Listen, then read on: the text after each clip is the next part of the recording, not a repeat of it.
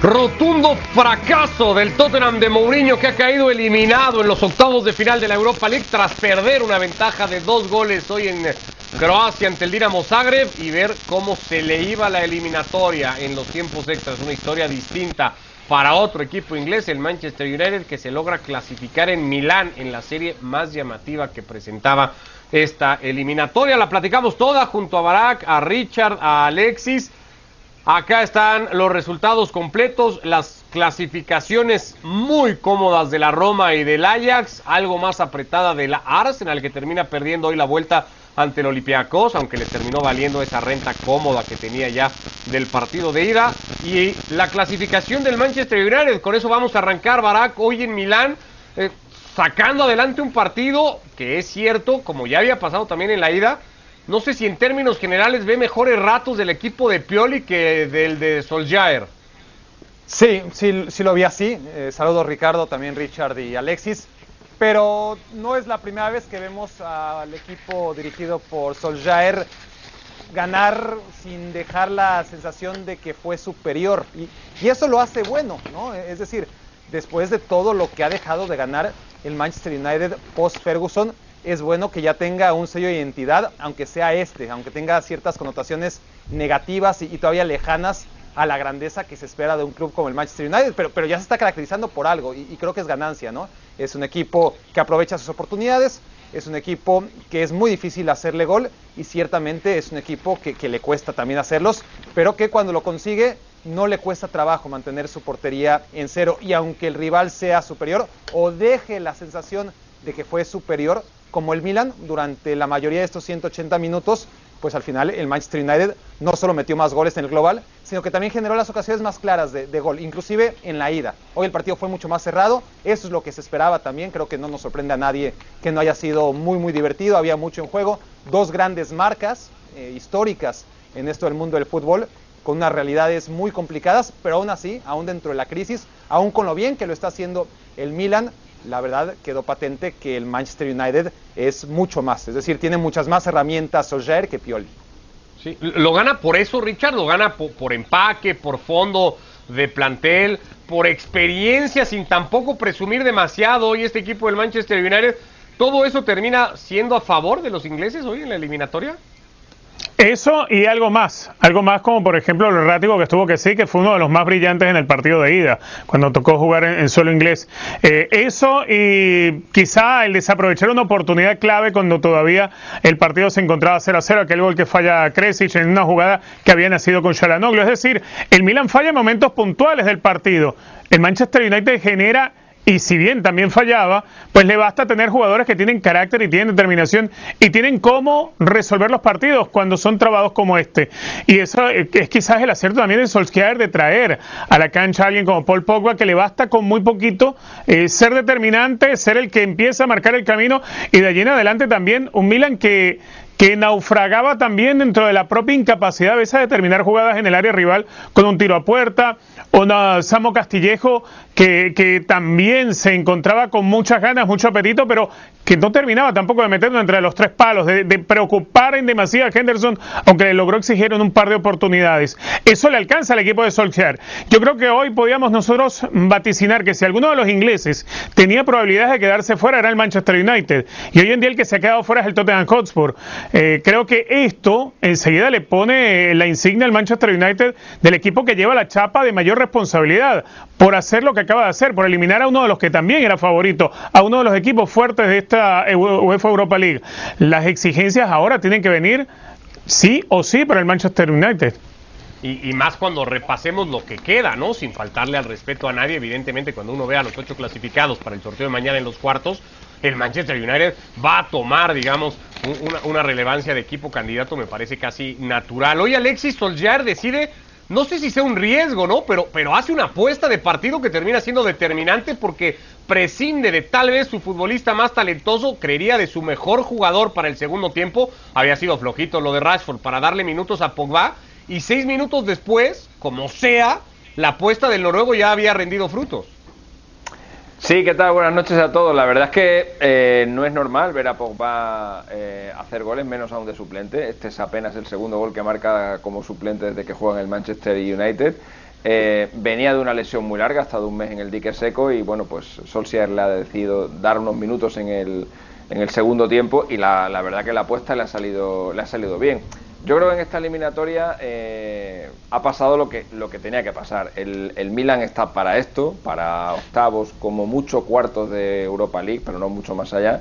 Y el Manchester United es un equipo de Champions League, que está jugando la Europa League pues porque, porque hizo el Canelo en Estambul hace, hace tres meses, eh, perdió 2-0 allí y eso le dejó fuera de la, de las Champions, pero este es un equipo eh, pues para estar incluso entre los ocho mejores, para estar mañana en el sorteo de las 12 y no en el de la una, que es el de la, que es el de la Europa League.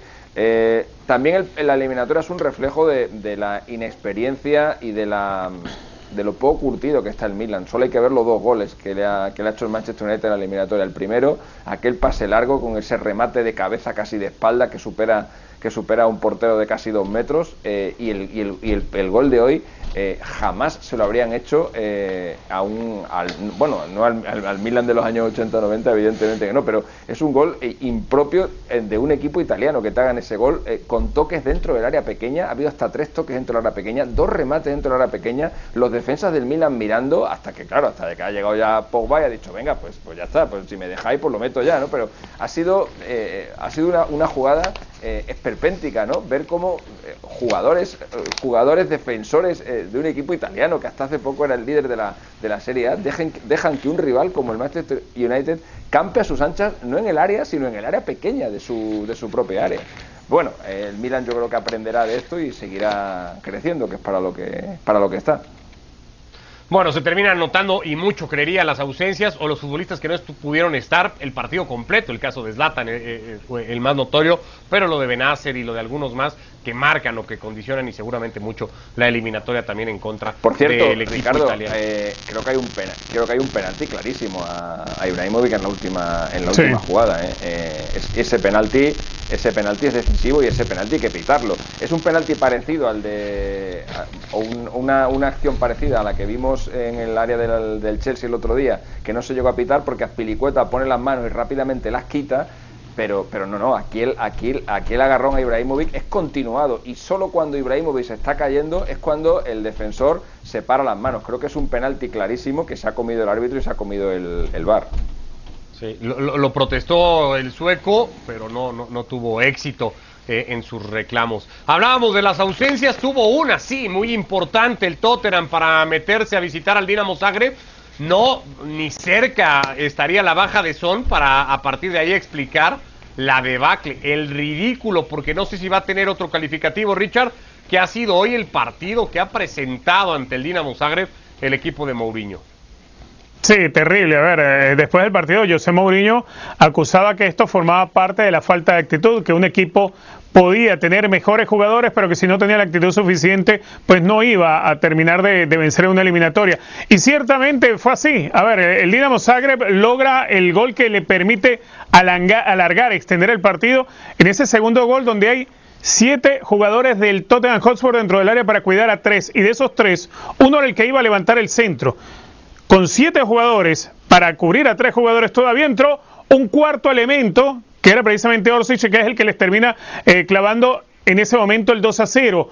Eh, no puede ser que este tipo de cosas ocurran en un equipo de José Mourinho. Uno entiende que puede haber momentos de desatención defensiva, pero es que los momentos del Tottenham Hotspur que te pasen tres veces en un partido tan importante y que te ocurra otra, eh, como dejar transitar a Orsic entre dos rivales y que nadie venga a salirle al paso cuando se acerca al área grande, cuando ya te había metido un golazo eh, en los 90 reglamentarios, y, y, termina por, por dar otro zapatazo para volver a castigar al Tottenham Hotspur.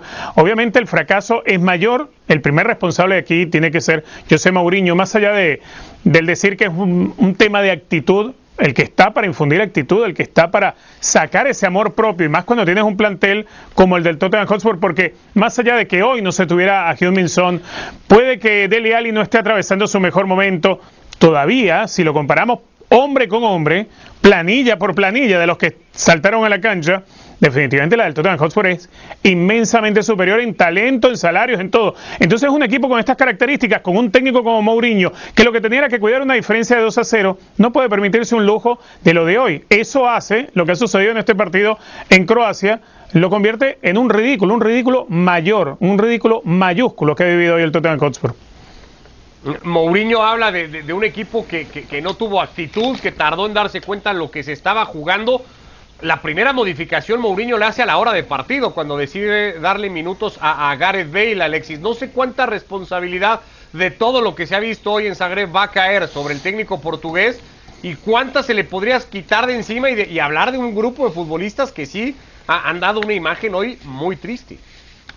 Hombre, yo creo que el equipo que ha presentado el Tottenham era, era un equipo de tenemos la eliminatoria medio ganada. Es verdad que eh, es un equipo que tiene que ser suficiente para, para no perder 3-0 con el, con el Dinamo de Zagreb, pero había muchos jugadores titulares que estaban en el, en el banquillo y de los, de los que ha tenido que tirar en el segundo tiempo cuando veía que la cosa se le, se le escapaba, que es algo que ha hecho varias veces en esta Europa League eh, Mourinho y que no siempre le ha salido bien. Me estoy acordando, por ejemplo, del partido contra Lamberes, que hizo algo parecido y al final lo terminó perdiendo también. Lo que pasa que, bueno, era la, era la fase de grupos, iba, iba sobrado y al final lo lo pasó bien, pero eh, eh, me extraña porque Mourinho, eh, estas competiciones de, del CAO, no solamente la europea, sino también la Copa de la Liga, incluso la FA Cup, las cuida mucho y siempre eh, no, da, no da ninguna eliminatoria por, por, ganada y tengo la sensación de que esta temporada eh, la Europa League no la ha tratado con, el, con la misma seriedad que lo ha hecho en otras ocasiones. Por tanto, creo que le corresponde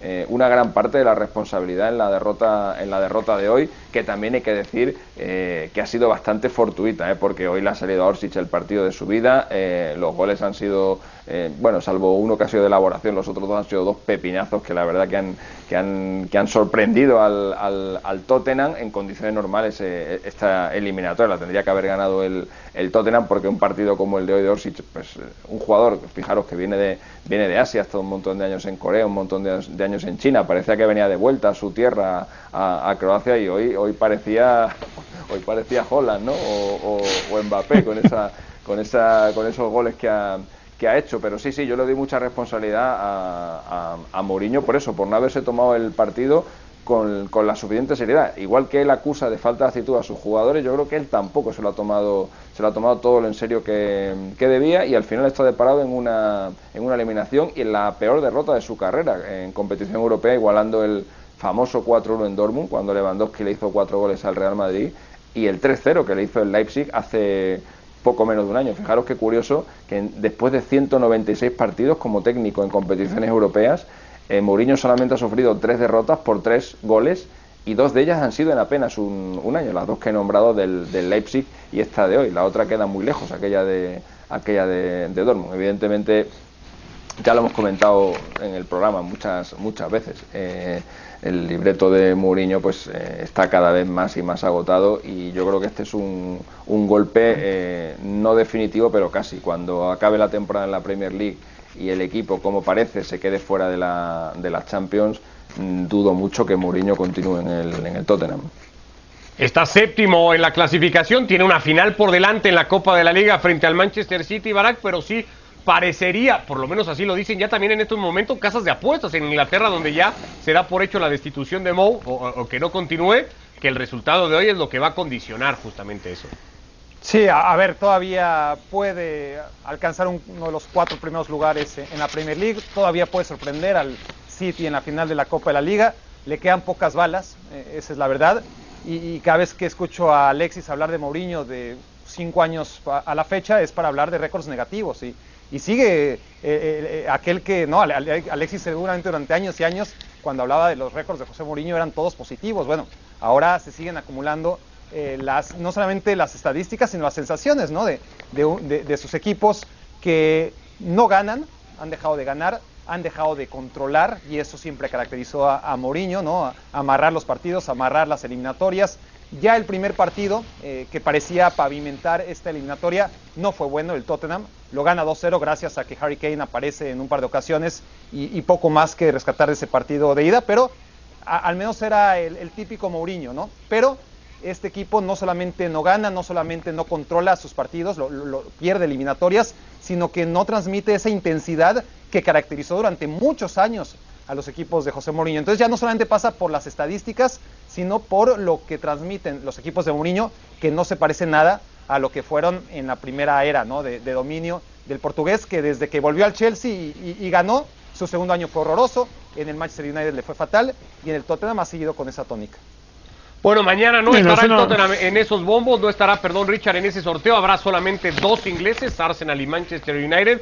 Cinco equipos de la Premier total eh, o, al final clasificados para los sorteos eh, de mañana. Tres de ellos estarán en la Champions y acá vamos a analizar justamente un poco lo que podría esperarse en el sorteo de mañana de esos cuartos de final. Habrá tres representantes de la Liga Premier, habrá dos alemanes, después el actual subcampeón de Francia, el Paris Saint-Germain, de Francia me refiero representando a la Liga Francesa, subcampeón europeo, el Real Madrid representando la Liga Española, el único sobreviviente de los españoles, y el Porto, que ya lo venimos diciendo, es una especie como de colado, como de invitado a esa fiesta para completar a los ocho que conocerán su suerte el día de mañana.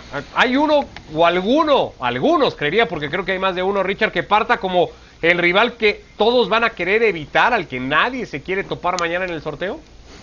Sí, básicamente son dos, ¿no? Y, que de pronto yo creo que en la mente de todos nosotros está como verlos en la gran final, porque creemos que son quizás los dos mejores rivales. Uno es por capacidad, por, por facilidad para ganar partidos, aunque no sea el que mejor practique su fútbol, y es el Bayern Múnich de Flick. El otro es el equipo de Pep Guardiola, es el Manchester City, que sí practica el mejor fútbol de la actualidad y que sí está logrando resultados esta vez que, que invitan a creer que sí se va a poder esta vez ser campeón de Europa.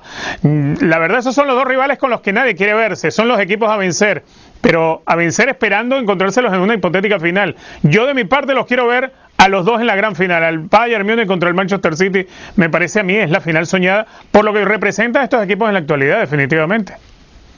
A mí me gustaría más sinceramente en serie de 180 minutos, creo que pone más a prueba también las capacidades de los equipos y de los eh, entrenadores. Barak, ¿en ese mismo nivel va a estar por lo que representa el Madrid, por ejemplo, mañana cuando salga el nombre del Madrid, más de uno va a decir, ah, que no me toque a mí?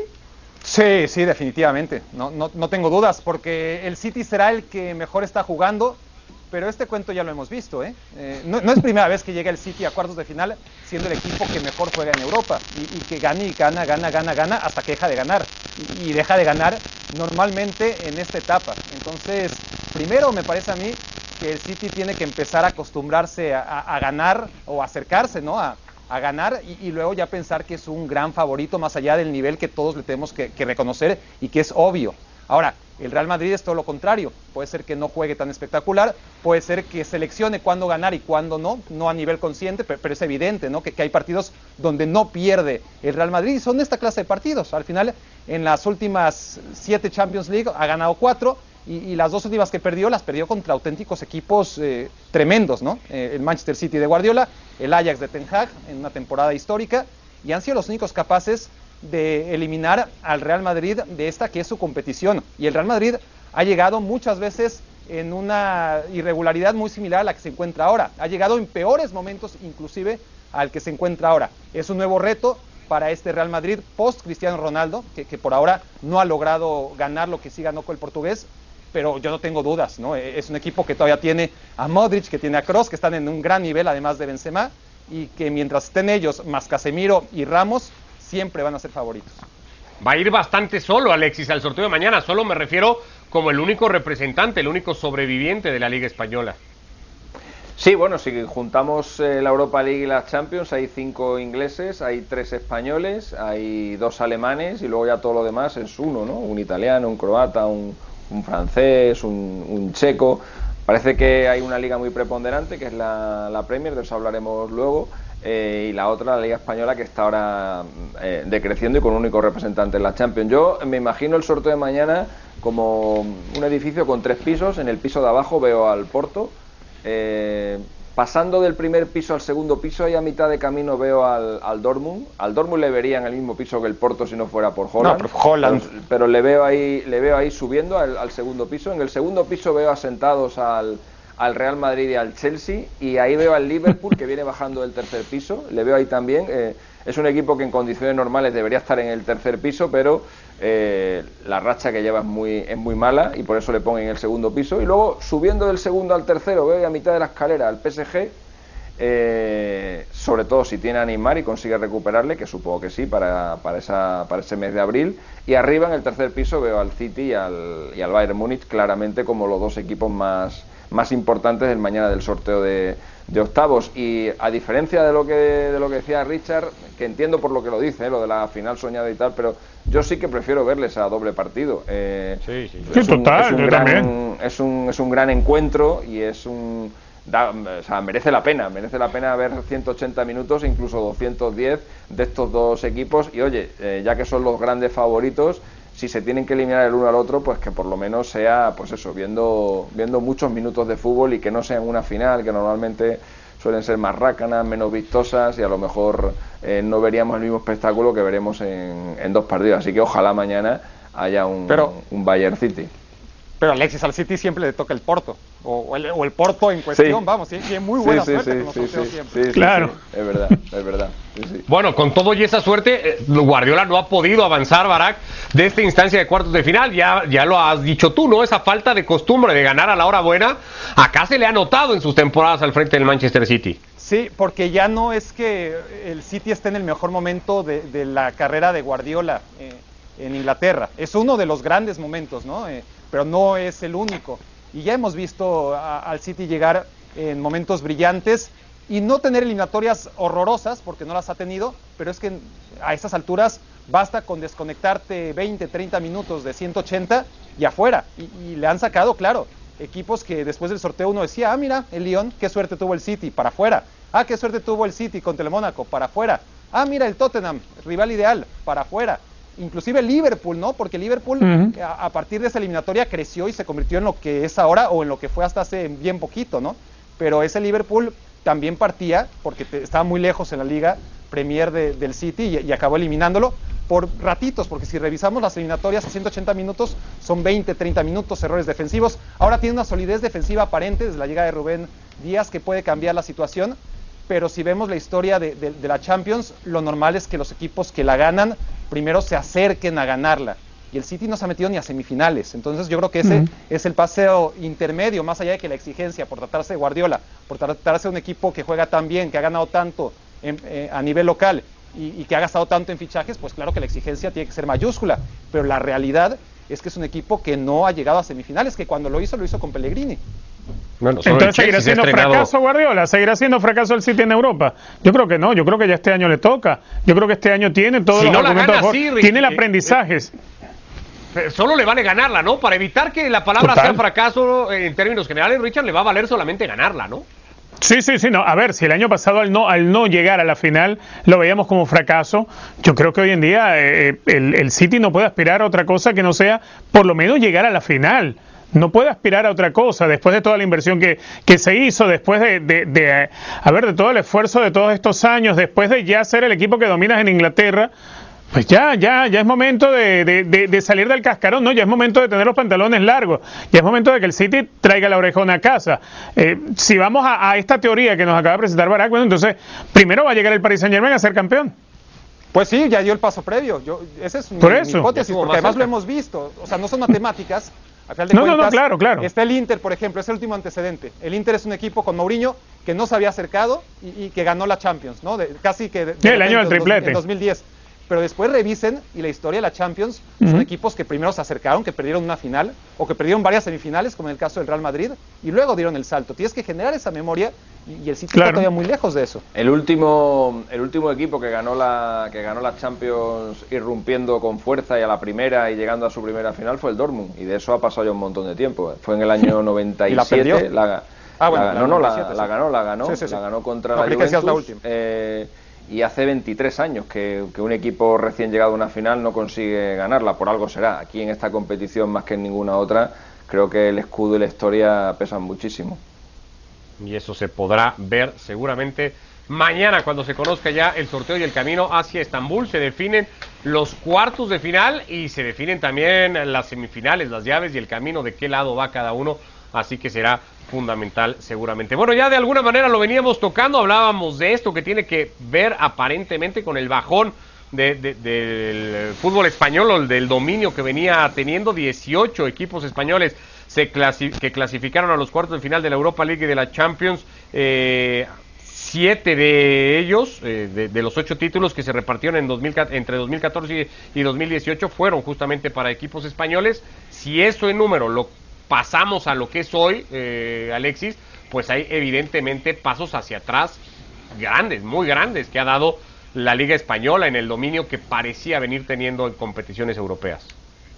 Bueno, depende cómo lo mires, porque yo creo que, es que lo raro era lo otro. Lo raro era el dominio que tenía la, Liga Española en, en, esos años en los que, en los que ha ganado, eh, pues eh, ya, es que ni me acuerdo, no sé si seis o siete Copas de Europa seguidas y todas las Europa League correspondientes, salvo la que ganó el Manchester United de, de Mourinho, más todas las Supercopas, más todos los mundiales de clubes. Eso es lo raro. Eso, eso no había pasado jamás en la historia del fútbol, semejante dominio de una liga en, en, en Europa. Esto es más normal, el hecho de que, bueno, pues eh, este año pues solamente tiene tres equipos en, cuartos de final, la Premier tiene cinco. El año pasado la Premier, por ejemplo, no le fue tan bien, a la Liga le fue un poquito mejor. Eh, al año anterior la Premier había metido a todos los finalistas de las dos competiciones. Es decir, se está viendo como un cambio de ciclo, pero todavía no es un cambio estable. Es decir, yo hasta que hasta que no vea a la liga eh, durante cuatro o cinco años en, un declive, bajando realmente el, eh, sus, presencias en las instancias finales de las competiciones europeas y hasta que no vea la Premier League,